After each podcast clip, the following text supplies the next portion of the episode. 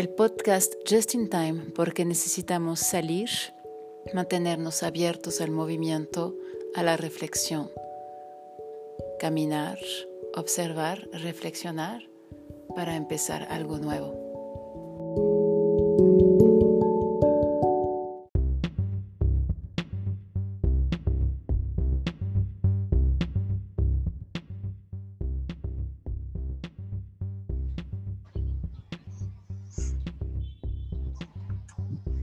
Nuevamente recorriendo las calles de la Ciudad de México.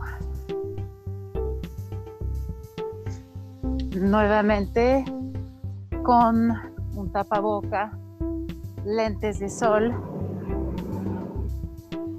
Se va a apreciar el contraste entre el ruido de los coches los camiones y el bosque, como ayer.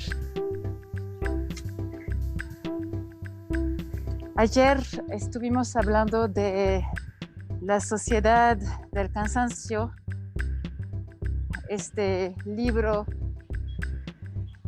este libro que mencioné ayer, La sociedad del cansancio, que en inglés en inglés es The Burnout Society, donde el filósofo coreano explica por qué ya estamos viviendo en una sociedad donde la depresión, el cansancio, el burnout es cada vez más común. Y el burnout lo describe como una explosión prácticamente lo describe y lo habla como algo del orden del paro cardíaco, donde todo se detiene porque ya no se puede seguir así. Cuando lo hablamos ayer, hablamos respecto de yoga, respecto de este capítulo, esta serie que tenemos que se llama Como yoga me salva la vida presente, no me salvó la vida. y cuando hablamos de depresión, hablamos de precisamente un momento en el cual todo para, no podemos seguir con nuestras actividades diarias, estamos ante la imposibilidad de seguir. No, no es simplemente una tristeza que atraviesa, sino la imposibilidad de seguir y lo describe bastante bien el filósofo. Explica que la, relación entre la depresión, el burnout, el no poder seguir y las características de esta sociedad se asienta sobre la ausencia de negatividad. Es decir, no hay un lugar más para la falta tiene que haber un espacio lleno, tenemos que estar en permanente mejoría de nosotros, nuestra versión de nosotros mismos. Aquí podemos apreciar el ruido de la modernidad. Lo hago a propósito. Paso aquí a propósito para que se pueda sentir, palpar, vivir los contrastes.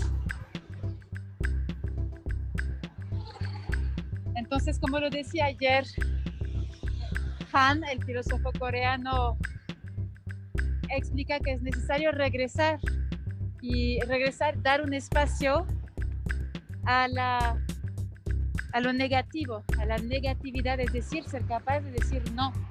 Y toma el caso del personaje de la novela de Herman Melville, que se llama Bartleby. Lo expliqué, Bartleby es un, es un eh, empleado de una oficina de la bolsa y de repente, de la nada, de un día para otro, Bartleby dice simplemente cuando le piden una tarea, preferiría no hacerlo. y se niega a hacer cualquier cosa, se queda sentado eh, ante la imposibilidad de hacer algo. Y bueno, la, la, novela no termina bien para Bartleby, pero lo interesante del, de esta reflexión es cómo le hacemos precisamente para volver a un espacio donde se puede decir no, se puede parar, se puede pasar a otro ritmo, se puede salir de repente del encierro y caminar en el bosque. La depresión es, eh, según Han, muy difícil de tratar eh, con terapias tradicionales porque precisamente se ubica en la ausencia de, deseo de nada. Cuando hablamos de depresión, si hacemos un saltito para atrás en la historia, estamos ante lo que se llamaba en la época melancolía. Y hay autores y autoras en específico que fueron atravesados, atravesadas por la melancolía. Este día tenemos nuestra invitada, María Inés Pintado. María Inés es actriz, es una actriz mexicana, es directora y maestra de actuación de las mejores, mejores que conozco ella trabaja actualmente sobre todo en teatro, porque es lo que más le gusta, pero también entrena cantantes de ópera para que actúen en el escenario. Y este, en este momento ella en otro lugar está recorriendo los árboles de la tercera sección. Ella se ha especializado en teatro clásico, pero en su profesión actualmente los proyectos que más le llaman la atención son proyectos sobre la mujer. Hoy vamos a hablar con María Inés Pintado de la melancolía, la tristeza, específicamente la melancolía y sobre todo la mujer y en especial vamos a hablar de Virginia Woolf. María Inés, buenas tardes. Hola, buenas tardes, ¿cómo estás? Muy bien, gracias. ¿Qué tal tu caminata? ¿Cómo va hoy? Muy bien, muy agradable porque puedo ver ardillas, las hojas caer de los árboles, los pájaros. Muy bonito. Muy bien, muchas gracias por estar aquí. Yo también estoy en el bosque y la reflexión de hoy, precisamente en este movimiento que hemos empezado de salir, de, reflexionar mientras caminamos, tiene que ver con abrir espacios y conectar con los elementos que nos hacen eh, regresar a, los, a las prioridades, a los temas más importantes para nuestra existencia, porque necesitamos sentido para vivir la vida. No podemos vivir sin sentido.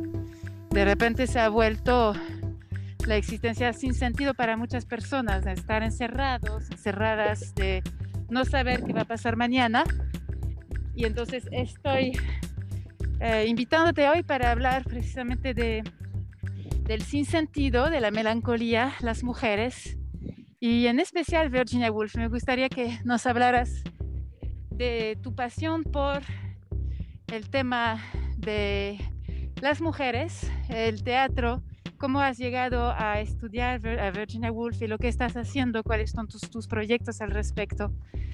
¿Quién es Virginia Woolf para ti? Uy, este, Virginia Woolf para mí es una, bueno, es una revolucionaria definitivamente de su época. Ella eh, rompió con los esquemas y con la manera de escribir de esa época y bueno, pues es la, la, habitación propia, ¿no? Que es como uno de los grandes estandartes del feminismo. Pero además de eso, es, eh, como ella le gustaba describirse, es una sensibilidad y eh, además de ser Virginia Woolf, la intelectual, la literata, es una sensibilidad. Sí. Y, este, y bueno, pues ella padecía, ¿no? De, hay gente que le llama a esta cosa del síndrome bipolar, que en ese entonces también le llamaban este, depresión, melancolía, y ella a través de su trabajo, eh, pues de alguna manera salía de esas grandes crisis, ¿no? Eso es lo que ella decía. Ajá, a través de su trabajo. Marines, ¿crees que podrías levantar un poquito el micrófono? Porque hace un poco de ruido. Yo lo, tengo en la mano ah, cerca de la boca para que no, no haya roces. ¿Y cómo, cómo salía de esas crisis maníaco-depresivas? En esa época se, efectivamente se llamaba así, a través de su trabajo. Eh, pues mira, ella, primero que nada, este, todos los, ella decía, los golpes que me da la vida, les doy sentido en el momento en que me pongo a escribir, ¿sí? Eh, también algo muy curioso eh, que tiene que ver con lo que con este programa muy interesante es que ella le gustaba mucho caminar y a sus ah, caminatas, sí, sí eh, a sus caminatas les llamaba caminatas de caracolescas. Mira, ¿por qué caracolescas? Pues mira, eh, a mí me da la impresión, porque sí, al leer a Virginia a veces hay cosas que no se entienden muy bien, porque a ella le gustaba jugar mucho con el lenguaje.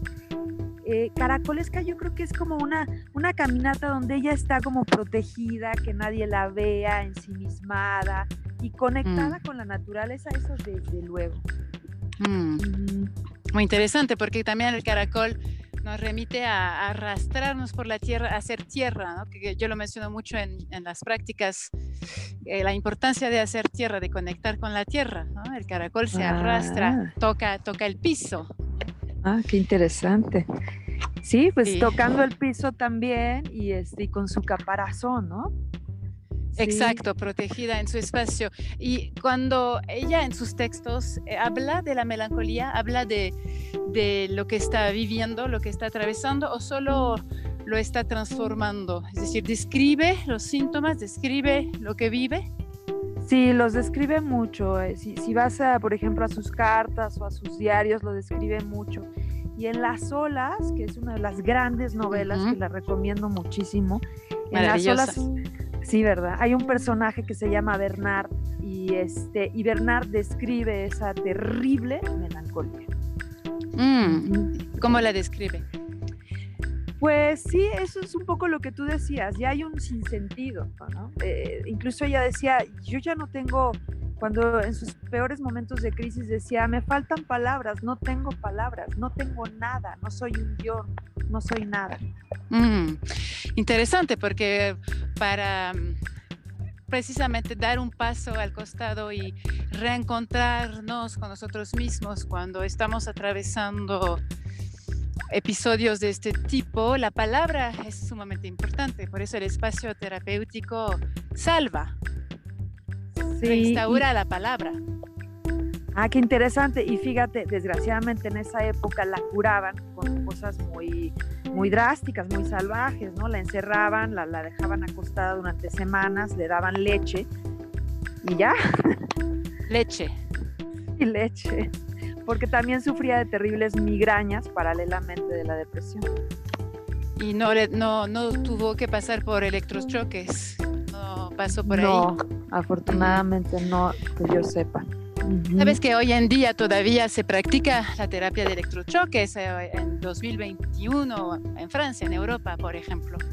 Sí, sí, cuando me enteré de eso me quedé verdaderamente impactada. Es una salvajada en mi opinión. sí, sí, Ahora, ¿por, qué para ti, Virginia Woolf? Porque sé que pasas mucho tiempo estudiándola, estás entregada cuerpo y alma eh, a, su, escritura, bueno, lo has dicho, revolucionaria. ¿Qué, ¿Qué es lo que tú quieres hacer con ella? Pues mira, yo tengo dos proyectos. Uno por invitación, que es la, vida eh, por Aline Menacé, eh, que me invitó a representar a Virginia como actriz y es eh, ella nos ha hecho trabajar mucho y nos ha hecho leer eh, mucha gran parte de su obra y lo otro es que estoy haciendo un proyecto de cartas de correspondencia de Virginia con Vita Sackville West y las cartas que Violet Refusis le escribió a Vita Sackville West. Ah, ahora estamos hablando de ah, Virginia Woolf ahora como escritora, como alguien que puede ser un testigo impecable de la, melancolía.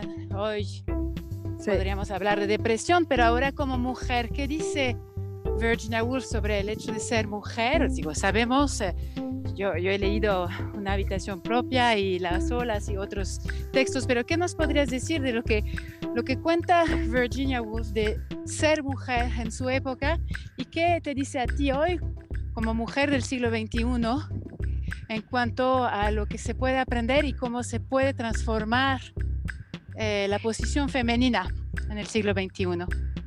Eh, pues mira, eh, a leer Tres Guineas, que es un libro que les recomiendo, ahí descubrí que tenía clarísimo, Virginia, este, en la situación en la que estaba la mujer de, pues digamos que llevaban apenas 40 años, 60 años que podían ir a las universidades, antes no se los permitían. Entonces ella estaba muy consciente de la desventaja en la que estábamos y eso también lo dice en la habitación propia. Pero algo que también me parece fantástico de Virginia es que ella va más allá y dice, bueno, es que no se trata, sí, vaya, se trata por luchar, eh, de luchar por los derechos de la mujer, pero también se trata de ir más allá de estereotipos, ¿no? Se trata de, pensar más allá de, las barreras de que si soy mujer debo comportarme de tal forma, de acuerdo a las modas de la época. Soy mujer, punto. Me interesan los temas del... Es decir, escribir sin pensar ya en el género. Eso es muy interesante, ¿no? trascender el género. Exacto, exacto, exacto. Trascender el género. O sea, sí, ella eh, tiene muy claro por qué estamos en desventaja, pero llega a decir, trascendamos eso también, ¿no? Y la, claro que sí, ella, eh, ¿cómo sufría el ser mujer en su época? Ella fue, fíjate, ella fue una mujer afortunada eh, porque era de familia intelectual y su padre la educó, le enseñó latín, le enseñó griego, le enseñó, eh, era una mujer muy culta, sus hermanos también. Y entonces, este, en ese sentido, ella estaba, eh, digamos, en otra posición que otras mujeres de su época, ¿no? Pero desde luego, pues si ella quería ir a estudiar, pues no, no podía estudiar y sí tenían, habían patrones del patriarcado que se cumplían en su casa, ¿no? Cuando muere su madre, pues tenían que atender al padre, ¿no? Su hermana Vanessa, primero Estela, luego Vanessa y luego ella. Atender sus necesidades. Exacto, exacto. ¿Y ella en el matrimonio cómo se encontraba? El matrimonio para ella fue una relación de complicidad absoluta. Es, pues, hay, muchos, muchas opiniones con respecto a Leonard Wolf, eh, pero yo siento que por lo que ella escribe de su propia mano, eh, era una relación maravillosa porque si bien no había una pasión sexual entre ambos, había un gran compañerismo, un gran entendimiento y tenían un, un proyecto en común, que era su editorial, ¿no? Y escribir, desde luego, y su casa. Sí. Y, qué interesante. ¿Tú crees que en la pareja eso es lo más importante, compartir un proyecto más allá de la pasión sexual? Sabes que yo, yo siento que sí, ¿eh? yo creo que definitivamente tiene que ser tu gran y mejor amigo. Digo, en la experiencia que he tenido, ¿no? eso es vital vital. ¿Qué, ¿Cómo termina eh, la historia con Virginia Woolf? Pues mira, desgraciadamente Virginia después de escribir, si mal no recuerdo, la última obra que escribió antes de morir fue Between the Acts y fue a las olas, fue antes, después fue Between the Acts y un día se da cuenta que, que viene otra vez porque, bueno, tú has de conocer muy bien el síndrome bipolar, ¿no? que de pronto le, le, viene, no lo puede controlar, no tiene ayuda, que eso es súper importante, no tiene ayuda de, de ningún doctor. Entonces dice, ya viene esta enfermedad, no, no creo poder soportarla más. He sido muy feliz porque Virginia sí amaba la vida, eso es muy interesante, amaba la naturaleza. No, no, no puedo soportar esta enfermedad que veo que viene y le venía del agotamiento después de escribir. Y ahí le escribe una carta maravillosa a Leona, diciéndole, eh, digo, no tiene que ver contigo, tú me has hecho feliz, tú me pudiste haber salvado, pero yo ya no soporto esta enfermedad. Exacto. Dijiste algo muy importante, el agotamiento para lo que se llama hoy el síndrome bipolar, eh, en esa época maníaco depresivo, el cansancio es eh, terrible. Entonces, para las personas que sufren de bipolaridad, el aprender a descansar y el self-care, lo que llamamos hoy el self-care, es más que fundamental. En esa época no había la información, ¿no es cierto? Con la pasión que ella tenía para aprender a descansar. Y eso sí nos remite mucho a la práctica que llevamos en este espacio, que es eh, aprender a soltar finalmente, ¿no? Ella se apasionaba mucho por, lo, por la escritura. Sí, sí, ella se, eh, era su obsesión, sí, definitivamente sí era su obsesión. Y, mm, y, y romper el lenguaje y, romper las formas para ella siempre fue una obsesión. Y era gran admiradora de Shakespeare, por cierto. Claro, y, y lo que pasa con quienes sufren de bipolaridad es que tienen una fuerza de trabajo increíble cuando están arriba. Entonces pueden hacer cosas absolutamente fenomenales en cuanto a producción, ¿no? Producción de trabajo.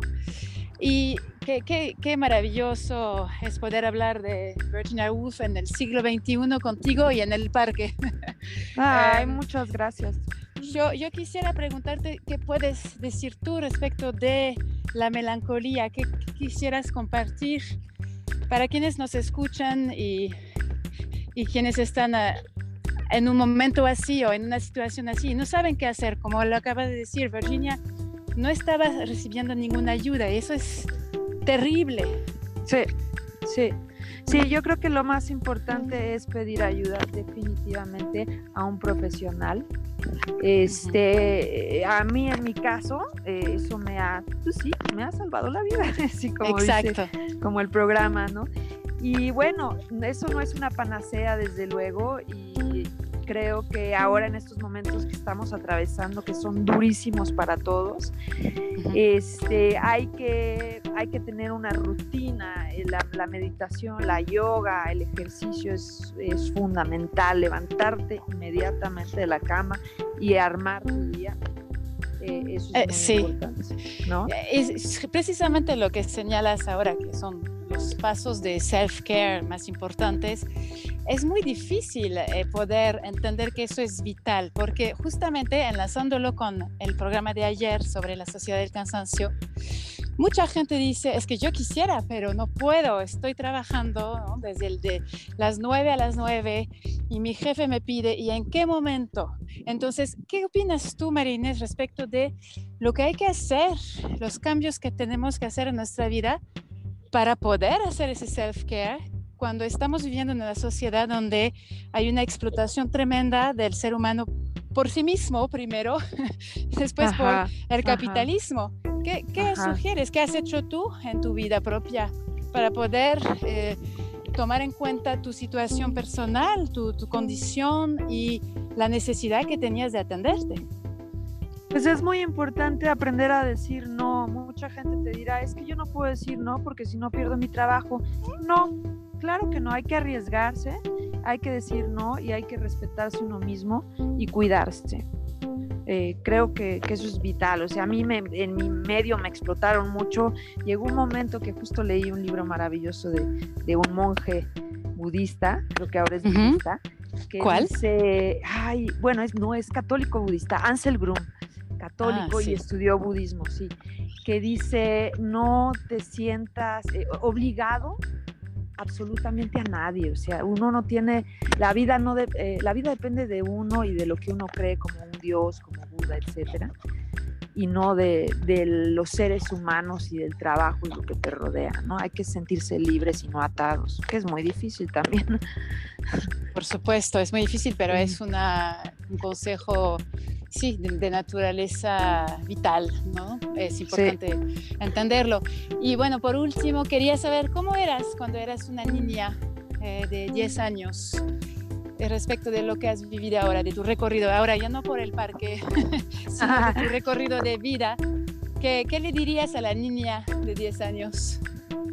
ah, ya, pues a la niña de 10 años le, le, diría, le diría que lo más importante es, yo era muy tímida y muy melancólica y muy reservada, entonces le diría que, que confiara en ella y que fuera libre y que no tuviera miedo.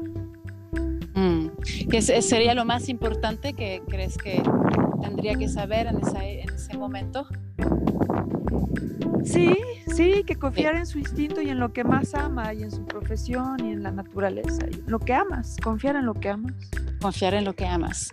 Muchísimas gracias, María Inés. Podríamos extendernos mucho más. Volveré a invitarte al programa Te agradezco mucho por compartir. Y no, gracias a ti. Hablaremos muy pronto. Gracias, María Inés. No, muchas gracias. Un abrazo. Igualmente. Hasta luego. Hasta luego.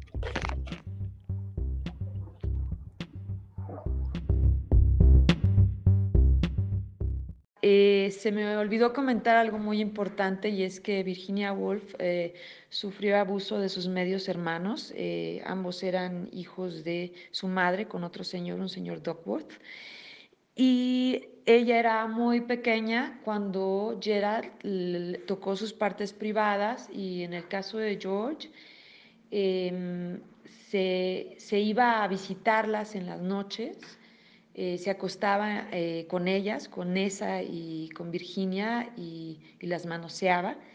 Este, no se sabe a detalle más porque obviamente ella quedó bastante afectada por estos eventos.